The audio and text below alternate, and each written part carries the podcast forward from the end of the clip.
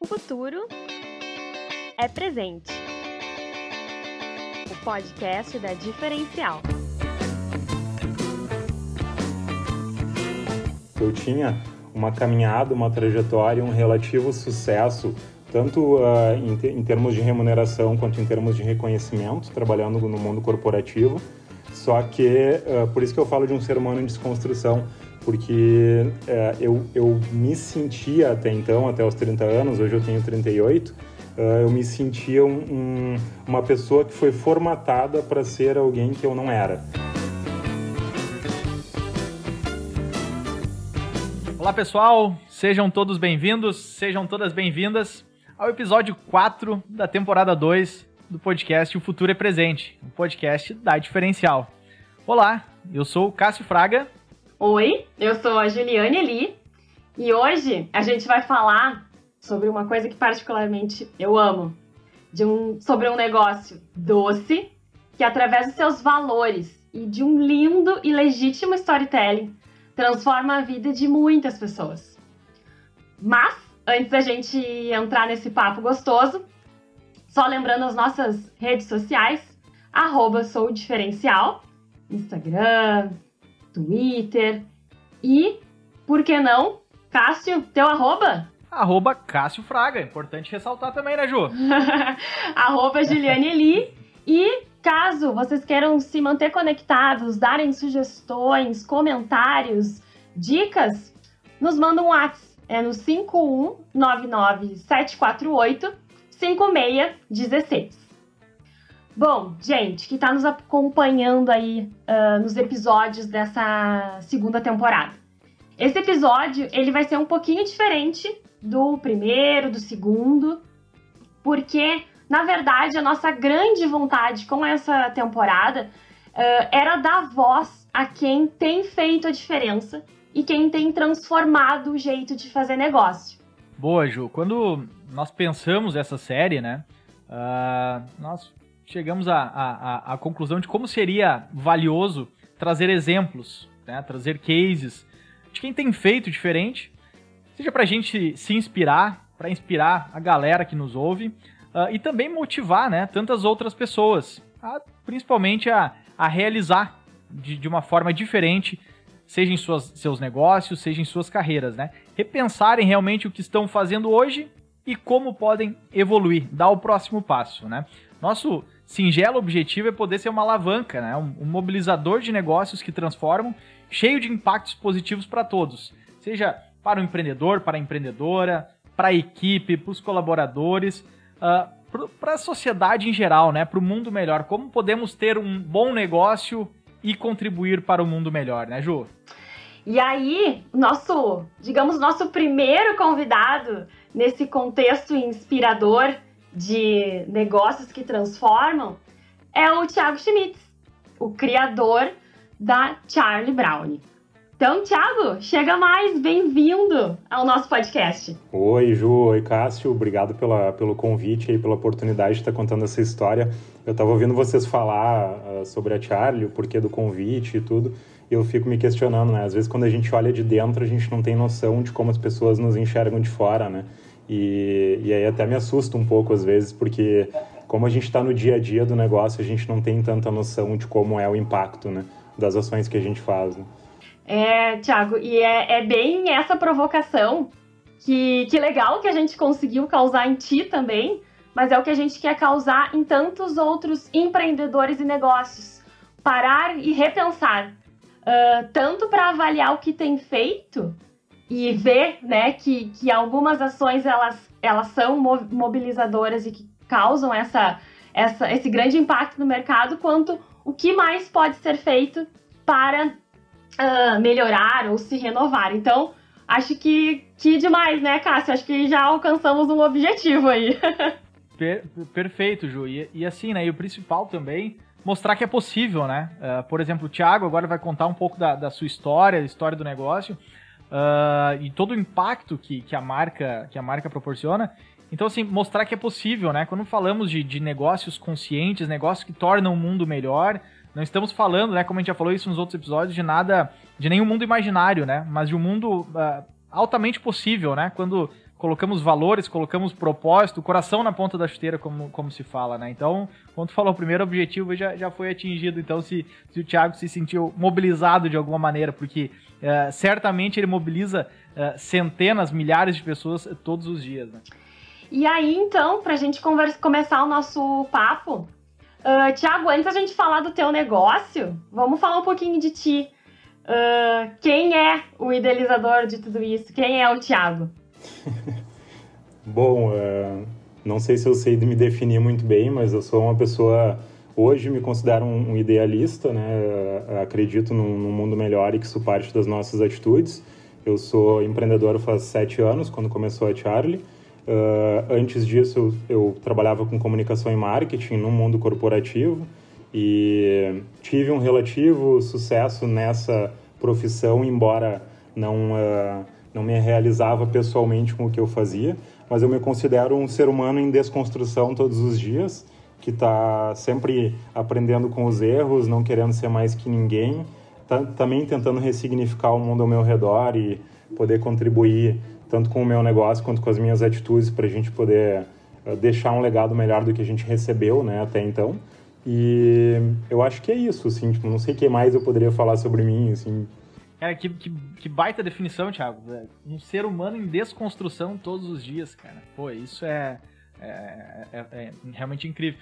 Uh, o, o Thiago, assim, falando, uh, então já entrando um, um, um pouquinho no, no negócio, uh, eu assim, stalkeando, né, teus perfis ali, lendo algumas, algumas notícias, o negócio ele surgiu a partir de, de, de, algumas reflexões que tu vinha fazendo de, de um momento não tão legal que, que acontecia uh, com, contigo, na tua vida pessoal, pelo que, né, pelo que, que eu identifiquei, e foi a partir dali que tu começou a repensar e, e, e, que veio nascendo essa ideia. É mais ou menos por aí? Porque assim, estamos no meio de uma pandemia hoje, né? Por mais que esse podcast ele possa ser ouvido daqui a 5 uh, anos, 10 anos, hoje estamos gravando em meio a uma pandemia, um momento extremamente desafiador. Uh, e, e, o negócio nasceu em um momento desafiador para ti. É, eu digo, uh, para mim, é, é, os sentimentos foram parecidos, né, do que aconteceu na pandemia, do que eu vivi no passado, uh, porque eu digo, naquele momento eu estava vivendo uma pandemia dentro de mim, né? porque eu tinha, como eu falei para vocês agora, né, tipo, eu tinha uma caminhada, uma trajetória, um relativo sucesso, tanto uh, em, te em, termos de remuneração quanto em termos de reconhecimento, trabalhando no mundo corporativo. Só que, por isso que eu falo de um ser humano em desconstrução, porque uh, eu, eu me sentia até então, até os 30 anos, hoje eu tenho 38, eu me sentia um, um, uma pessoa que foi formatada para ser alguém que eu não era né? Porque eu venho de uma cidade do interior, de São Sebastião do Caí, que é, que é perto de Porto Alegre, mas é uma cidade pequena, uh, extremamente católica, de origem uh, de imigração alemã e tudo. Então, portanto, uma cidade conservadora. E nessa cidade, nessa formatação que eu recebi, eu não falo nem formação, eu falo formatação mesmo, uh, eu era um menino fora do padrão, né? Porque eu tinha... eu, eu, eu digo assim, eu era um menino muito afetivo, né? E, e isso para uma, uma cidade de interior machista e com todas as questões de construção social que se põe a partir da religião e da sociedade, uh, eu era fora do padrão, portanto eu, eu sofria preconceito, violência verbal, física, sobre coisas que eu nem entendia. Então, quando eu comecei a me desenvolver, eu digo, fui para o ensino médio ou para a faculdade, eu disse, ah, agora eu quero desfazer quem eu sou naturalmente. Então, essa parte afetiva, essa parte emotiva, essa parte carinhosa, uh, que as pessoas associam ao feminino, né, delicado, uh, eu tenho que perder para poder me colocar no mundo. E aí eu comecei a me transformar, eu digo assim, num falso hétero, né, uh, que fingia, uh, fingia não, né, que entendia que um heterossexual é uma pessoa preconceituosa, machista, uh, elitista, arrogante, que, que acha que ter um carro bacana é o legal, que acha que dinheiro é tudo na vida. E aí eu comecei a construir uma carreira com base nisso. Então, e aí se vocês me perguntam, eu tive sucesso nisso? Tive. Eu conseguia uh, crescer profissionalmente, eu consegui não sofrer mais preconceito na vida adulta. Né, nessa fase, mas quando eu me olhava no espelho, chegava em casa e tinha que encontrar o Thiago de dentro, eu sofria muito, porque essa pessoa que eu formatei, em quem eu me transformei, não era, não era o Tiago de verdade, né? O Tiago era aquele lá da, da infância, afetivo, delicado e tudo mais que foi se perdendo. E aí eu acabei caindo numa depressão, né? Que é que eu acho que é, é quando a gente bota para dentro, a minha definição de depressão é quando a gente absorve todos os sofrimentos da nossa vida e não põe para fora de alguma maneira. Então, como eu, como eu para fora parecia ser um cara de sucesso, né? Da maneira que eu me vestia, como eu me portava, o emprego que eu tinha, o salário que eu ganhava, o carro que eu tinha, uh, parecia que estava tudo bem, mas por dentro eu estava me matando. E, e, aí nessa depressão eu acabei adquirindo uma dívida bancária, né? Que é isso aí é bem na fase que eu comecei a montar a Charlie. Uh, e essa dívida bancária foi, tipo, para mim era, era essa associação. Como eu estou sofrendo muito, a maneira de eu deixar de sofrer é consumindo. É comprando roupa de marca, é gastando no cartão de crédito, é fazendo viagem e por aí vai, porque é mais ou menos como a sociedade do consumo nos coloca, né? A gente vai nos seduzindo, seduzindo, e aí tu lida com os teus sofrimentos de uma maneira errada. E aí, além de estar em depressão, eu acabei adquirindo uma dívida bancária de 30 mil reais, só com essas coisas supérfluas. E nessa dívida de 30 mil, eu perdi o apartamento que era alugado, que eu morava, então fui obrigado a sair do apartamento. Fui morar uh, com, meu, com a minha irmã e com o marido dela por um tempo. E nesse ambiente, que era completamente adverso, um quartinho com uma cama, era o que eu tinha aos 30 anos de idade, mesmo com uma carreira de sucesso, era o que eu tinha para lidar, né? E, e aí nesse quartinho com uma cama em que eu olhei para meio que para mim como se fosse o fundo do poço, eu tipo, bom, daqui não passa, né? Pior que isso é impossível ficar. Então eu comecei a pensar, né, a partir de um trabalho de terapia, porque eu comecei a, a botar o sofrimento para fora, né, tirar a depressão de dentro, olhar para as coisas da minha vida e poder falar sobre isso, porque até os 30 anos de idade dizer eu sou homossexual era muito, era um, não acontecia. Né? Eu não falava sobre isso, eu não conseguia verbalizar isso, eu não conseguia dialogar sobre isso, desconstruir as pessoas que têm preconceito com isso. Nada disso era possível na minha vida. E aí eu, eu, eu fiz esse movimento de terapia em que ela me, uh, me estimulou a olhar para esses sofrimentos e começar a falar, né, para tirar de dentro. E aí, junto com esse movimento, ela também fez um, uma pergunta que todo mundo tem que se fazer quando está lidando com, com situações ruins na vida, né? Alguma coisa boa tem que ter. Não existe só coisa ruim na vida de ninguém. Alguma coisa boa tem que ter. E geralmente está relacionado a algum afeto, alguma pessoa e tudo mais. E ela me fez esse, esse, essa provocação de resgatar memórias afetivas positivas. E aí a primeira que me veio foi a relação com a minha avó, né, que eu sempre digo, é uma senhora de, na época ela tinha 80 anos, agora ela tem 80 e poucos, 85, uh, mas, não estou perdido nas idades, mas hoje ela tem 85. Uh, e aí eu digo assim, minha avó católica, nunca saiu do interior da minha cidade, não fez formação superior, não tem grandes conhecimentos acadêmicos, né, como a gente fala. E se vocês me perguntarem, desde pequeno, quando eu era uma criança afeminada, né, como diziam, quando eu era uma criança diferente, uh, se ela foi preconceituosa comigo, ou se um dia ela dizia, tiveste que nem homem, guri, age que nem homem, cadê a namorada, tu tem que casar, tu tem que isso, tem que aquilo, minha avó nunca fez nenhuma fala agressiva para mim em relação a qualquer coisa sobre a minha identidade. E como minha avó é confeiteira de afetos, né, eu digo confeiteira para família, ela não é confeiteira profissional, ela faz doces como gesto de afeto para gente, eu comecei a acompanhá-la na cozinha, porque era o espaço em que eu me sentia protegido. E aí nessa relação, eu desenvolvi muito afeto, desenvolvi conforto emocional, eu aprendi a fazer doce com ela como gesto de afeto, e aí foi como as coisas começaram a, eu digo, quebra-cabeça começou a se juntar, assim, bom, eu tenho isso como algo que é o mais importante da minha vida, que ao longo da vida adulta eu nunca entendi como uma possibilidade profissional. Mas eu faço doces bacanas e eu tenho receitas bacanas da minha avó. Eu tenho um conhecimento de marketing. Os personagens que inspiraram a minha infância eram o Charlie da Fantástica Fábrica e o Charlie Brown.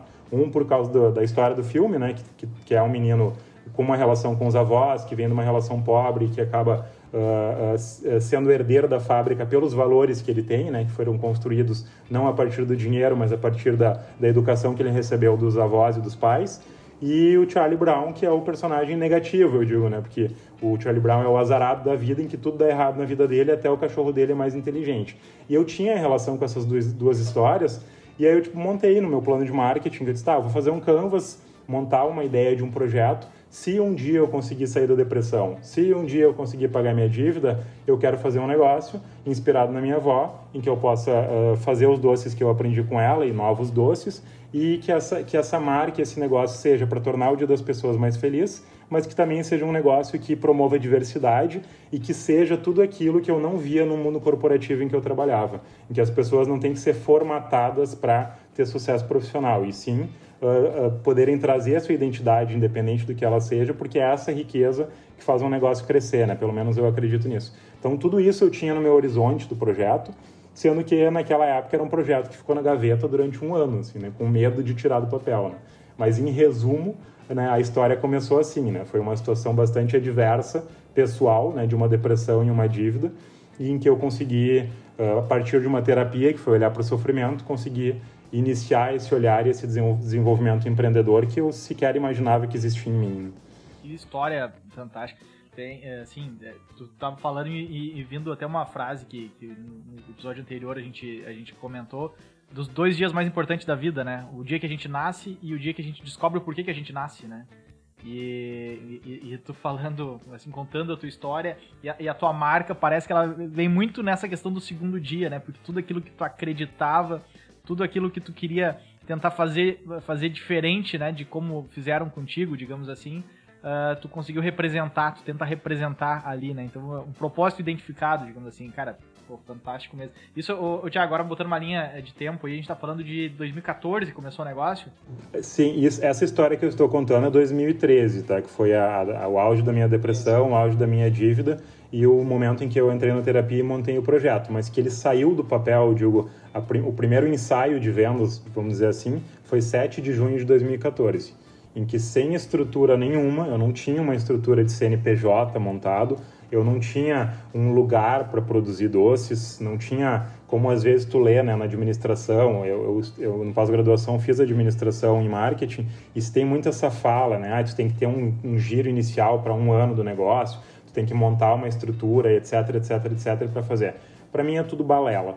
Uh, o que a gente tem que ter é o propósito, a essência, a persistência, né? Eu acho que o pequeno empreendedor brasileiro ele vive assim como aconteceu comigo e até em situações mais adversas. Mas aí o que eu fiz foi montar uh, a, ideia da marca, né? Eu disse, tá, vou tirar do papel, botar no Facebook a ideia da marca, fazer umas fotos do produto e durante uma semana eu produzi brownies de madrugada, porque eu trabalhava durante o dia com emprego formal e de noite eu produzia para numa festa junina de um colégio poder vender esses brownies pela primeira vez foi que eu montei uma banquinha. Meus amigos me ajudaram a, a vender no dia, né? ajudaram a embalar de noite, trabalharam comigo de madrugada para poder fazer essa primeira venda, que para mim era um teste de teste de mercado, vamos dizer assim, né? Se as pessoas gostavam do produto, se gostavam da marca. Uma, assim. Quase que uma validação da ideia, né? Isso, exato. E, e foi o que aconteceu, assim, tipo, a gente teve uh, essa experiência que para mim no início, quando eu entrei nessa festa junina com a, com a banquinha, eu olhei para ela no entorno, pô, uma festa junina brasileira, no Rio Grande do Sul, com um monte de banquinha de churros, crepe,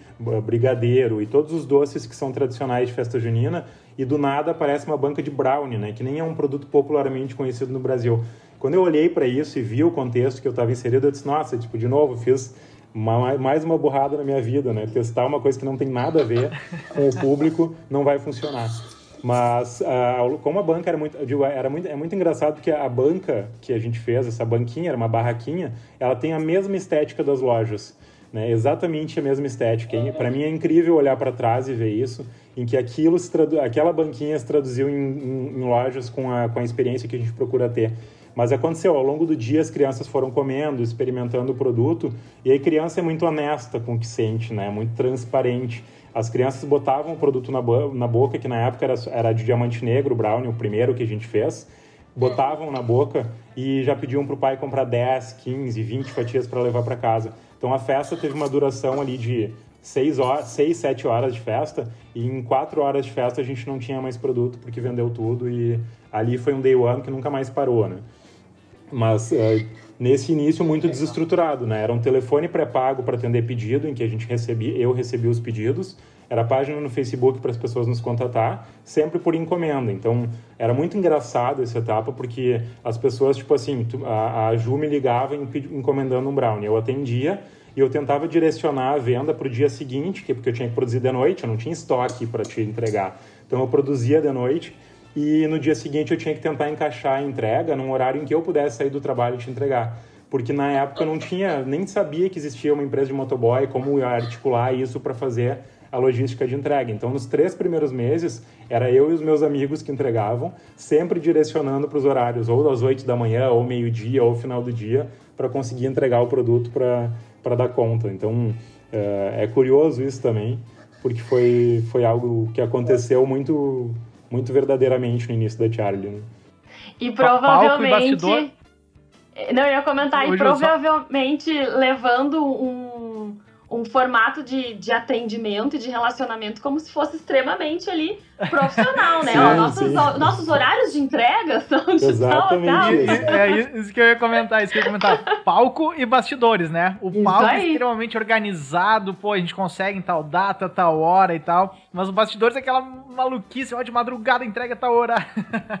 Não, tinha... Construção de imagem, é, né, gente? Dia a dia Exatamente. Do... Exato, exato. E tinha, tinha momentos que era tão engraçado, porque como eu estava trabalhando numa empresa, eu tinha minha, minha rotina e tal, às vezes tocava o telefone e eu saía do, do da sala e ia no banheiro e falava assim, Charlie Brown, e tipo, meio baixinho para as pessoas não ouvirem que eu tava. Isso foi no início, tá? Que depois, com o tempo, as próprias pessoas do meu ambiente de trabalho começaram a apoiar e enxergar, e disse, tá, Thiago atende, o meu chefe mesmo virou cliente na época e tal, porque todo mundo acabou comprando a ideia do negócio, porque ele é muito bacana, né? Tipo, a maneira como a gente comunicou no início também foi muito bacana, ou porque eu sempre fui muito transparente na comunicação de marca, uh, dizendo, né, uhum. né, da onde a gente vinha, para onde a gente quer ir, o que, que a gente está vivendo, como tá a nossa rotina. Então, isso foi algo que ajudou muito, porque ajudou a construir essa relação com as pessoas que não conheciam a Charlie nem a mim e que se tornaram, eu digo, tem, a gente tem muitos embaixadores da marca, algumas pessoas eu nem conheço, mas que transmitem o ideal da marca por causa disso, né? Uh, sentem o que, o que a gente sente. Não foi uma história criada, é apenas uma história que está sendo contada, né? Que está Exato. sendo compartilhada.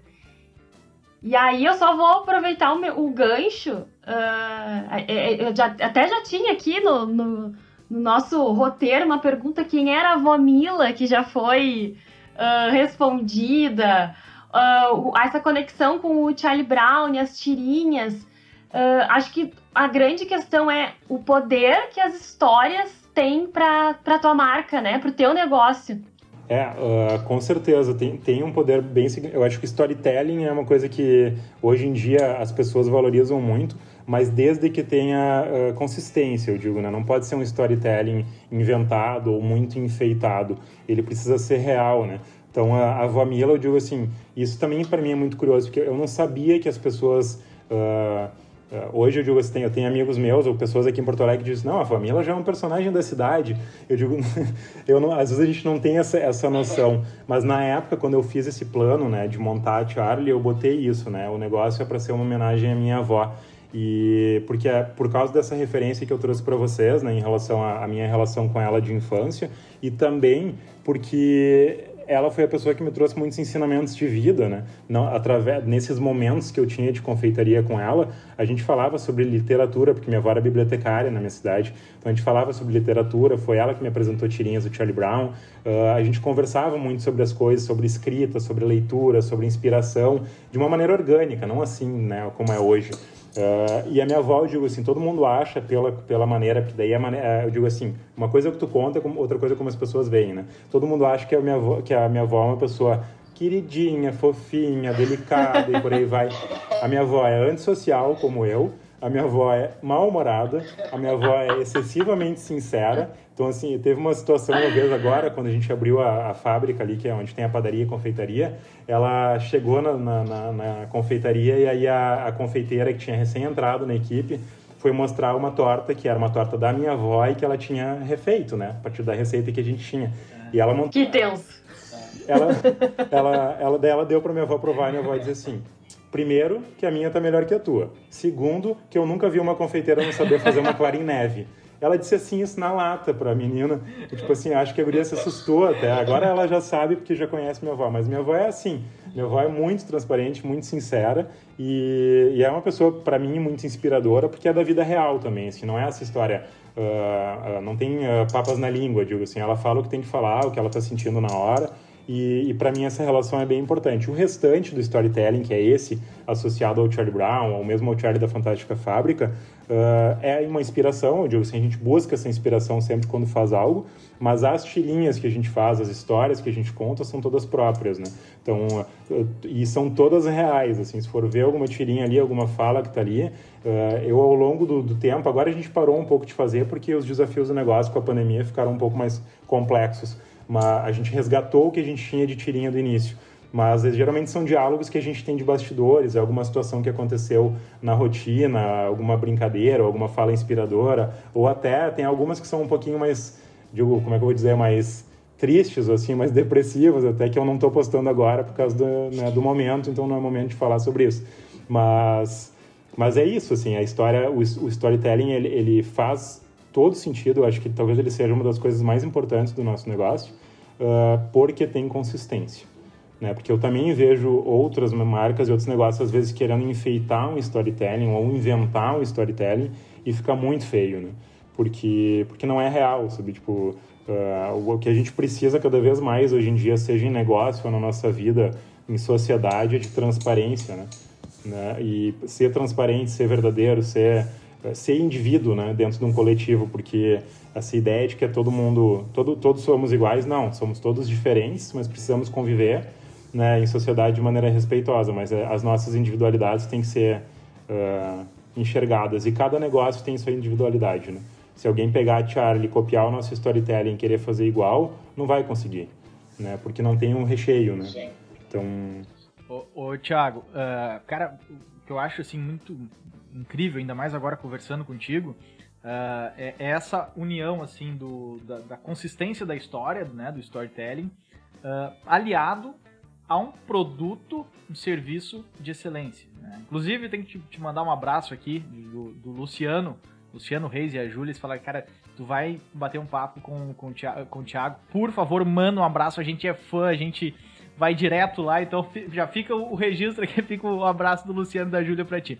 Mas, assim, o, o, que eu acho assim fundamental, muito importante é isso, né? Essa consistência do storytelling e um produto uh, e serviço que as pessoas amam também, né? Uh, e como tu traz uh, isso assim, tu não foca necessariamente tanto na questão do produto, da qualidade do produto, do diferencial do produto, mas tu traz isso, assim, uma frase lá né, que vocês utilizam, queremos transmitir felicidade através dos doces. E um momento eu já vi também que tu, tu trouxe que a, a Charlie é um veículo de comunicação de bons momentos e de felicidade. Né? Então toda essa história, que é fantástica, mas né, sempre presente um produto de excelência, um produto de qualidade, um serviço altamente diferenciado. Isso é fundamental, né, Thiago? É, pra, pra mim, assim, eu digo, isso pra mim é o mínimo que um negócio pode oferecer, né? Tipo, procurar fazer com qualidade aquilo que tu te propõe a fazer. Né? Claro que dentro da maneira como tu te posiciona, né? Tem, tem negócios mais populares, negócios que buscam mais diferenciação pelo tipo de insumos que usa ou pelo produto que vende, mas para mim o produto ele tem que ser de qualidade, né? Independente do nicho que tu escolhe trabalhar. Então é por isso que eu digo assim, eu não bato tanto nisso, porque para mim é uma, é uma premissa necessária em qualquer negócio que tu tenha. Tu tem que fazer bem feito o que tu faz.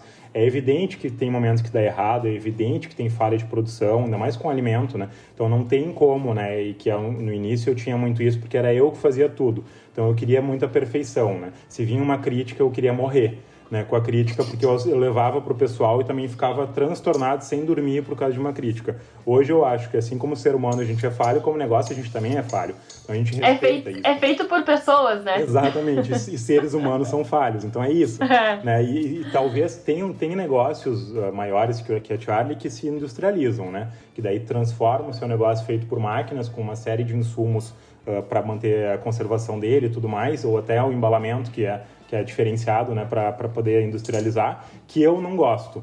Assim, então, eu, na Charlie, não optei por esse caminho de padronizar um processo produtivo para ter uh, mais venda né, de uma maneira maior, mais ampla, ganhar mais dinheiro, mas ter um produto que, para mim, é de menos qualidade porque vai muito conservante.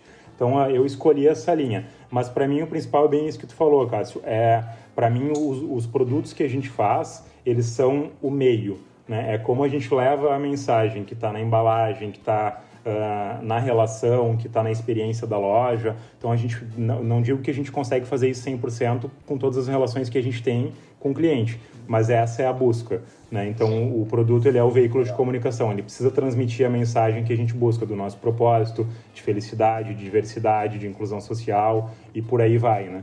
Uh, mas como eu disse, né, assim como eu sou um ser humano em desconstrução, a Charlie também é um negócio em desconstrução. Às vezes por escolha, às vezes por imposição. Né? E a pandemia foi uma imposição uh, em que a gente não teve escolha. A gente foi obrigado a parar e olhar né, para o que estava acontecendo e o que, que realmente fica disso. Né? Assim, voltando à questão da qualidade do produto, né, Thiago, comentou, o, o, consumidor hoje, o cliente hoje, ele parte do princípio que todos os produtos têm qualidade, né? Digamos assim, parte do princípio que qualidade é, é, é o básico, né? Uh, né? Per perfeito. O, o, o Thiago, assim, Ju, me perdoa, eu vou, vou fugir um pouquinho aqui do, do da, da, da, da nossa ideia inicial. Só quero falar um pouquinho sobre uh, projetos, o, o Thiago, porque tu, tu tá nos trazendo essa questão da humanização muito forte, toda essa história e, assim, a, a questão de franquia na Charlie Brown, no teu modelo de negócio. Já foi pensado, tu pensa nisso, ou exatamente esse, esse cuidado ao extremo que tu tem em todas as partes do processo uh, é, é, levado em conta no momento de dar esse passo ou não? Fala um pouquinho para nós sobre isso. Uh, não, nunca pensei, tenho bastante incômodo com a ideia de franquear a marca. Uh, já fui muito pressionado a isso por tanto por investidores que queriam fazer isso de uma maneira muito agressiva aqui no mercado do Rio Grande do Sul, como outras capitais, né? Então a gente, eu digo, eu já tive a oportunidade de sentar no dinheiro, eu digo assim, de ser milionário e tal. Hoje eu não sou, mas eu, eu, eu me sinto mais confortável assim, porque o meu sentimento em relação a isso, primeiro que é quando uma pessoa ou, um investidor desse modelo mais uh, para mim, do capitalismo selvagem, digamos assim. Ele, ele quer uh, botar dinheiro no teu negócio, ele quer ganhar quatro vezes mais. E a pressão que tu vive para isso acontecer é algo que eu não quero mais para minha vida. Isso é uma coisa. A segunda é, eu não sei se franqueando a marca a gente consegue uh, manter esse alinhamento humano que a gente tem com a nossa equipe, com as pessoas que se relacionam com a marca, ou mesmo com a como a maneira como a gente lida com os erros, como a gente lida com. Porque às vezes a pessoa ali. Eu já tive casos de.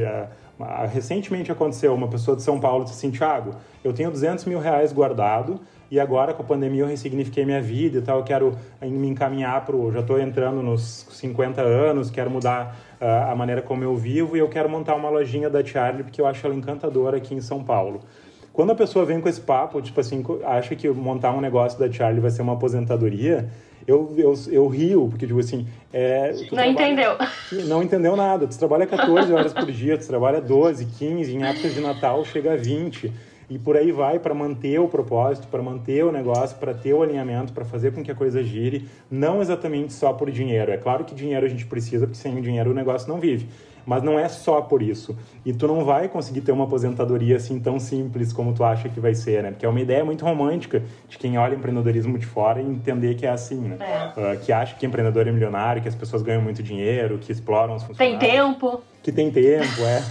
então é uma luta, né? Tipo, diária conseguir fazer essas é. coisas. Então, assim, não está no meu horizonte. Eu acho que quando a, o crescimento da Tiara ele vai se, permanecer sendo orgânico da maneira que a gente sentir que tem que ser. Eu já tive movimentos de achar que a gente ia para um lado, agora a gente está indo para o outro, e eu estou respeitando isso, esse, esse, essa fluidez. Né? Uma coisa que eu tenho muita vontade cada vez mais, que eu já tinha no início, uh, é montar uma loja em Floripa, né? porque eu me identifico muito com a cidade, eu gosto muito da proposta de vida que tem em Floripa, e eu acho que ter uma Charlie lá com uma experiência ainda melhor do que a gente tem em Porto Alegre pode ser muito legal. Então, uh, do horizonte assim futuro é, é, o que eu venho pensando. É, acho que mais rico que ter um planejamento a longo prazo é quando tem um propósito e um posicionamento claro, ele te guia conforme o contexto que tu estiver vivendo, Exato. né? Eu acho que, que é, é, é uma melhor bússola Exato. que tem. Isso sem citar, né? assim, dessa pergunta ainda do Cássio, sem citar essa história de quantas franquias de brigadeiro na época que o brigadeiro esteve na moda, quantas franquias de cupcake Sim. em shopping, quiosque, loja para tudo que é lado. E se tu olha hoje no entorno, tu não vê mais essas lojas, tu não vê mais essas franquias, tu não vê mais essa estrutura. Então, assim, é uma coisa muito. É um crescimento exponencial que logo se, não se torna consistente e acaba. E eu não busco isso para Charlie. A Charlie não é só um negócio, é um projeto de vida, é uma escolha, é uma, é uma, uma maneira de comunicar uh, boas intenções ou boas práticas. Então, uh, não é tão simples assim, olhando só friamente, ah, vou montar lojas em todo o Brasil, eu me, eu me aposento, né, porque conseguiria ter uma grana para mim sem precisar trabalhar mais, mas não, não, isso não faz sentido para mim entrando sobre o ponto da, dos projetos uh, sociais, Thiago. Uh, foi uma ideia desde o início uh, a, o teu negócio apoiar, né, poder refletir nesse impacto também externo. como é que foi isso? eu acho que isso da, da minha parte específica de vida pessoal sempre esteve no meu horizonte, sempre sempre aconteceu de alguma forma, tanto que dentro dos lugares que eu trabalhei, eu sempre pratiquei de alguma maneira essa relação com o projeto social, ou mesmo com o marketing Uh, trabalhando com marketing, eu trabalhava muito com marketing 3.0, transmitir valor para a sociedade que tu está inserido e tal. Então isso sempre esteve no meu horizonte. Quando eu montei o projeto da Charlie, como ele veio de uma situação pessoal muito adversa, naquele momento, quando eu comecei a fazer e entendi que ele poderia dar certo, uh, eu comecei a, a, primeiro eu queria dizer, bom, esse aprendizado que eu tive de sair de uma situação pessoal muito adversa uh, e conseguir transmutar isso para algo positivo, eu quero que outras pessoas também vivam. Então, inicialmente, esse era o caminho que eu entendi. Bom, eu preciso contar essa história, uh, ter conversas em lugares em que as pessoas passam por dificuldade para poder falar do que eu vivi e de como eu superei o que eu vivi. Uh, essa foi a primeira intenção. Então, comecei a dar palestra em abrigos municipais de jovens que passaram por situações adversas, uh, em projetos sociais dentro de comunidade e tal. E aí, quando te, eu digo, quando tu te coloca em contato com essa realidade, com essas pessoas e com toda a potência que essas pessoas têm para transformar suas vidas, mas que muitas vezes é tolhido pelo sistema social, tu não consegue mais ficar alheio.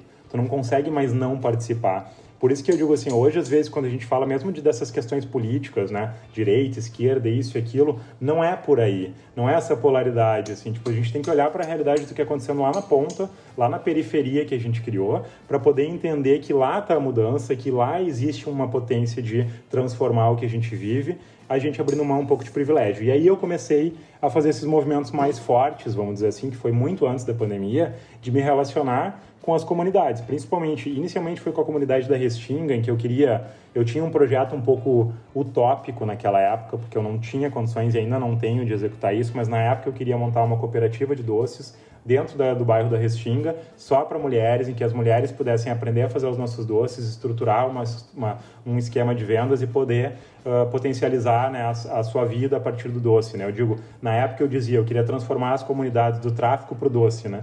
Uh, mas isso é uma utopia no momento. Então não deu certo por por N problemas, distância com a Restinga e uma, uma, algumas questões particulares que eu vivi dentro da Charlie também em 2017 que, que impediram que se fosse adiante.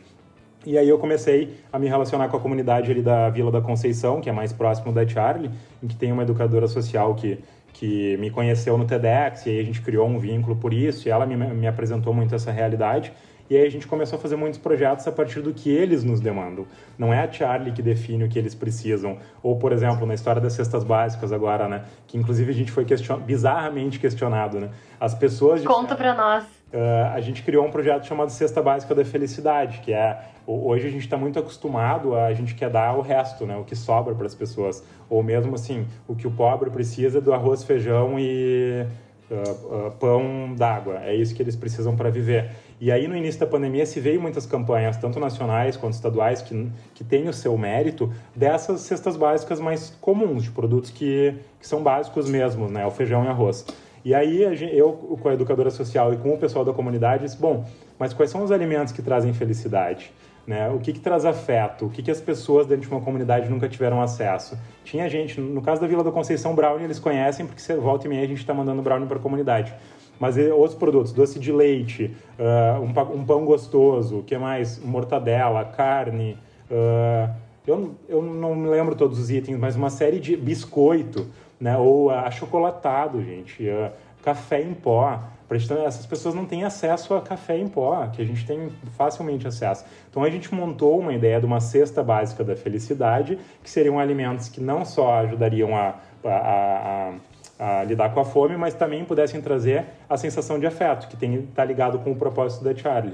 E a gente lançou isso na, nas redes, sendo que parte das cestas a gente doava e parte das cestas a gente chamava o nosso público para doar. Teve uhum. gente que nos questionou dizendo isso, né? Tipo, como assim uma cesta básica com doce de leite e brownie? Né? E aí rolou, foi muito engraçado que isso foi público em rede social, e aí o pessoal da comunidade foi para a rede dizer, então tu quer dizer que pobre não tem direito a comer um doce gostoso, é isso? Advogou é. por vocês. A, a, a, a, dialogar, não, a, a combater essa fala que foi preconceituosa. Mas é foi um projeto muito bacana. Então sempre vem, eu digo, as, as ações que a gente faz sempre vêm da comunidade.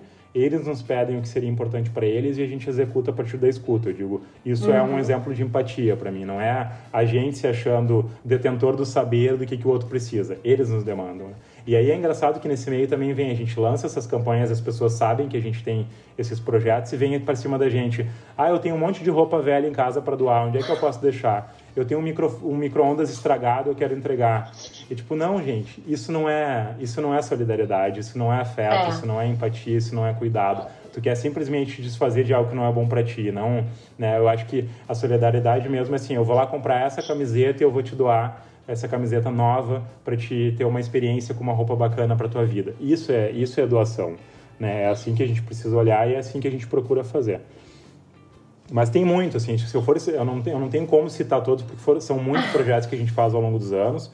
Uh, tem alguns que pararam, outros que continuam. A gente já trabalhou com meninas que vieram, vieram do tráfico, trabalhou já com, uh, agora na pandemia, com os hospitais, em que a gente fez da nossa maneira, né? A gente já doou, a gente doou mais de 15 mil fatias de brownie para os hospitais da cidade, para os profissionais de saúde que estão na linha de frente do Covid.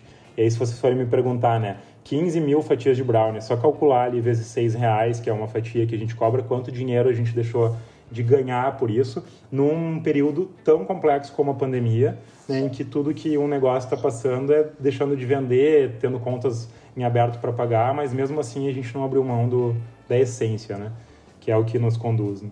Ai, sensacional, Thiago. Que, que satisfação escutar o, o backstage, né? Dessa. A gente falou o palco e a. Uh, e o bastidor, né? Ai, que, que sensacional marcas, negócios que tem um, um bastidor e a gente consegue entender o quanto é feito sem uh, exigir uh, um retorno uh, por imagem ou por. Não, é legítimo, é, é, é por propósito, é por causa. Ah, sensacional. Que legal. Nossa, Thiago, só. Quer comentar alguma coisa? Comentar tanto que até a pandemia, a nossa escolha era evitar falar muito sobre isso, para não parecer uma promoção de marketing uhum. nas redes, para fazer para aparecer.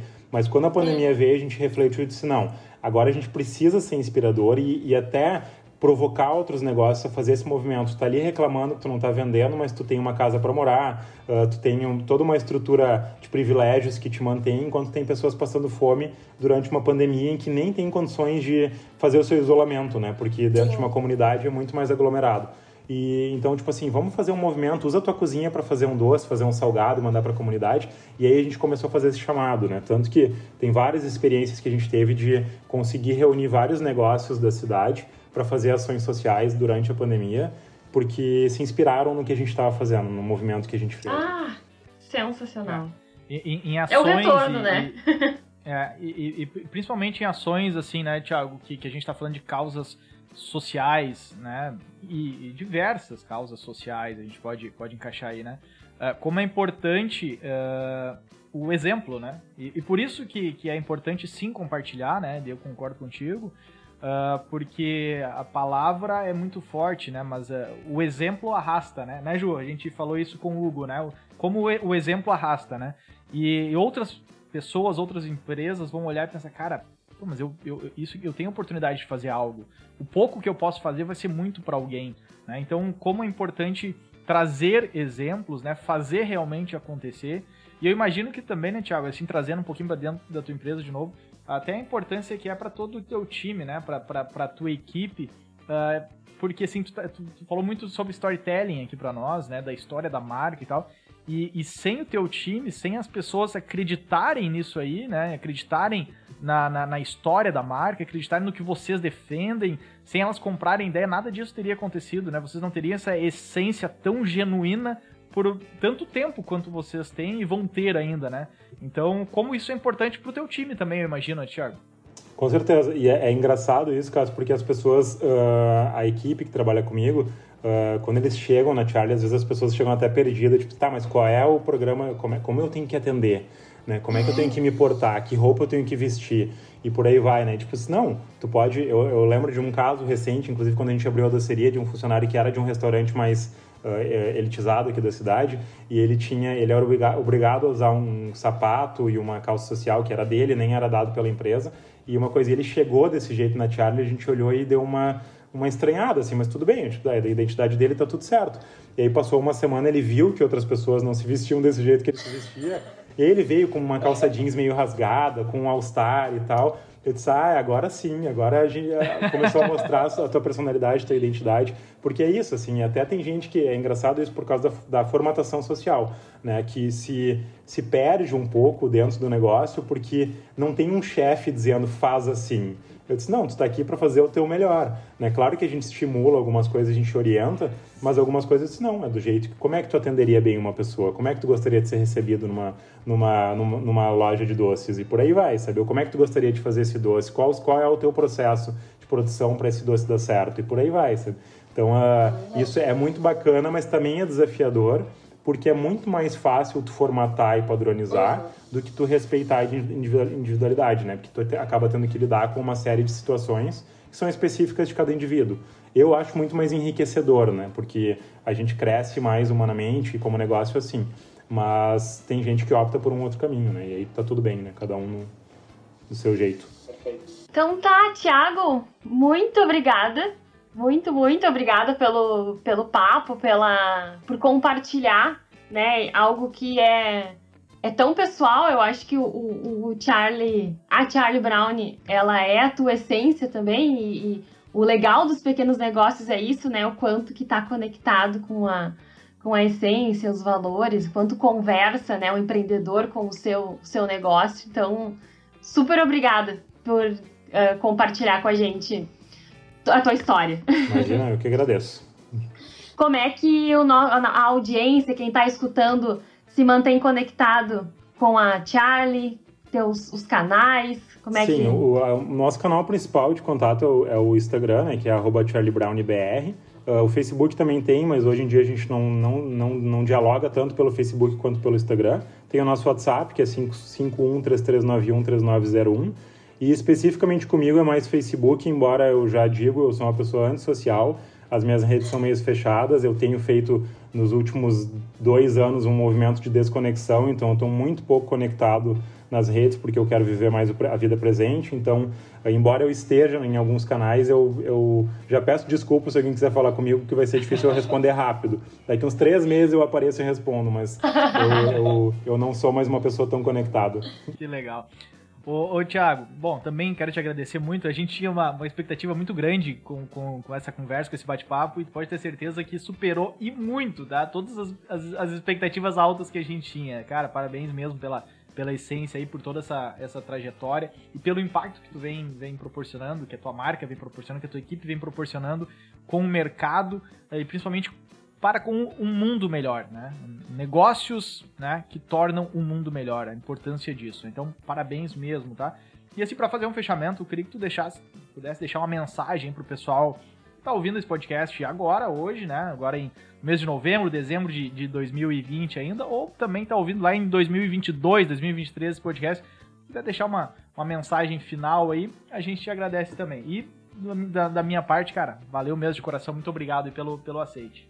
Tá bem. Uh, bom, o que eu diria primeiro é que, assim, independente do teu projeto de vida, seja pessoal, profissional, empreendedor, o que faz a gente uh, vencer e conseguir ter um resultado é a persistência, né? Tipo, para mim é o, é o principal para a gente conseguir sair de alguma situação adversa. Uh, segundo, eu diria que um dos aprendizados meus da pandemia, eu digo, não só com a pandemia, como para a vida, para mim, é que a vida é uma eterna administração de perdas se a gente for olhar bem, né? Uh, a gente perde a juventude, a gente perde uh, os familiares, a gente perde relacionamentos, a gente perde dinheiro e por aí vai, sabe? Então, uh, eu acho que a gente tem que aprender a transitar nesse, nesse espaço de administração de perdas e respeitar as perdas, porque acontecem. Né? A pandemia a gente perdeu tanta coisa, mas quanta coisa também fica em essência. E o último é uma, uma fala de um amigo meu, que eu digo que tem a ver com o que a gente vem vivendo socialmente no Brasil, tanto com a questão do combate ao racismo, quanto uh, homofobia e por aí vai, que eu digo, nós, pessoas brancas, uh, privilegiadas, né, pela, pelo nosso nascimento, pela construção social, a gente dorme com privilégios e precisa acordar com responsabilidades. Né? E a grande diferença para o mundo é o que, que a gente faz com isso. Então, seria essas mensagens que eu teria para passar para o pessoal. Então, Thiago, muito obrigada. Cássio, valeu. E, pessoal, a gente se vê no próximo, se escuta no próximo episódio. tchau, tchau. Valeu, tchau. Você ouviu O Futuro é Presente, o podcast da Diferencial. Siga nossas redes e fique por dentro de tudo que acontece por aqui. Arroba Sou Diferencial no Instagram, Facebook, Twitter. E no WhatsApp 51 99748 5616.